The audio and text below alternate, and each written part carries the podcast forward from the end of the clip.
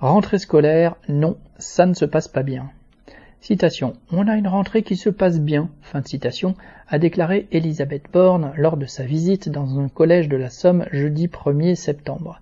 Le ministre de l'Éducation, Pape Ndiaye, qui l'accompagnait, s'est tout de même senti obligé de rajouter, citation, Il y a des difficultés ici et là. En fait de difficultés, il manquait des professeurs dans la moitié des établissements qui ont répondu à l'enquête du syndicat SNES-FSU. Par exemple, au lycée de Gagny, en Seine-Saint-Denis, il en manquait sept en anglais, histoire-géographie, sciences de l'ingénieur allemand. Au collège Gambetta à Paris, trois postes d'enseignants n'étaient pas pourvus, ainsi que celui de documentaliste.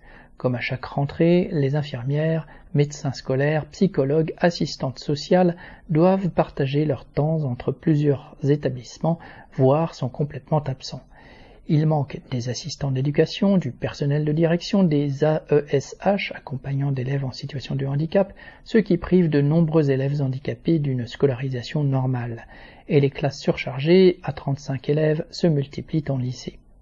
La presse s'est inquiétée du recrutement et de la formation de milliers de contractuels en urgence juste avant la rentrée, mais c'est en fait depuis des années que des milliers de contractuels doivent se débrouiller devant des classes, souvent sans avoir eu une seule heure de formation.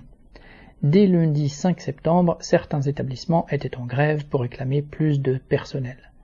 La rentrée 2022 ressemble en fait à celle des années précédentes, en pire, car la pénurie du personnel s'aggrave. En déclarant qu'elle se passe bien, la Première ministre montre son mépris pour l'éducation et pour tous ceux qui font ce qu'ils peuvent face à la pénurie de personnel des établissements scolaires. Hélène Comte.